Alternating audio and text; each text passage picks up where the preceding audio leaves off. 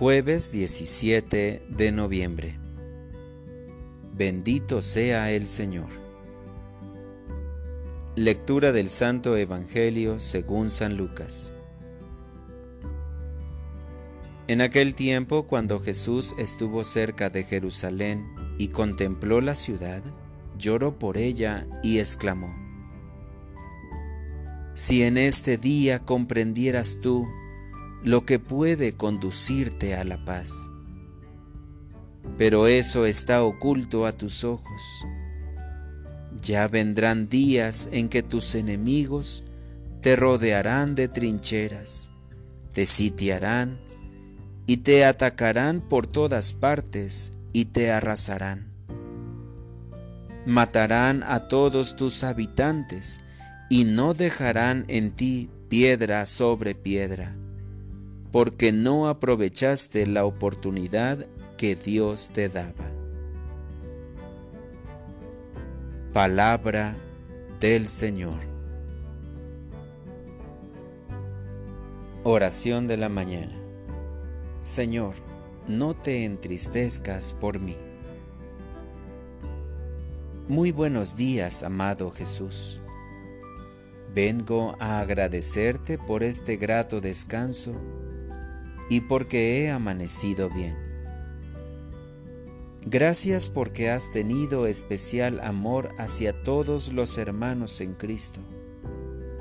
Nos cuidas, proteges y acompañas. Tú eres el sol que nos da calor y vida. Sin ti moriríamos.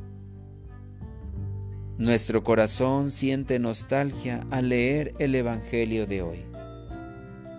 Contemplas a tu iglesia y te da tristeza que han pasado siglos y siglos y aún no logramos reconocerte.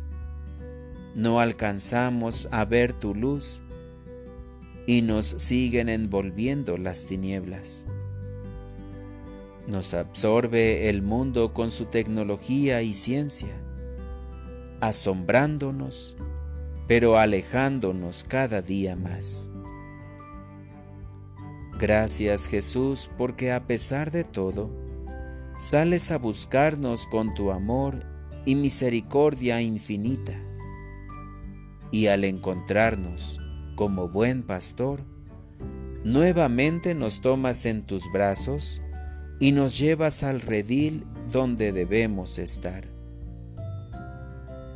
Perdónanos, Señor, porque te hemos hecho sufrir y llorar.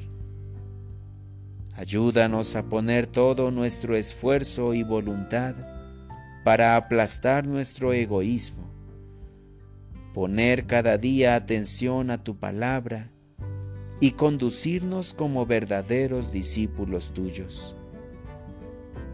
Danos la gracia de valorar tus sacramentos y dejarnos amar por ti.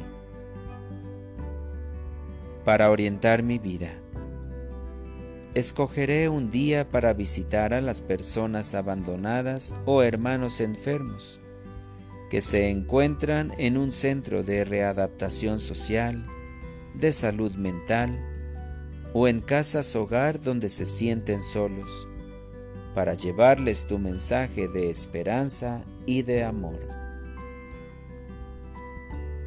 Gracias Señor, porque me das cada día al Espíritu Santo, para que sepa discernir lo mejor para mí y mis hermanos. De esa manera, como es tu voluntad, no produciré tristeza ni en mí ni en los demás. Así tu alegría será grande, porque estoy construyendo tu reino. Amén.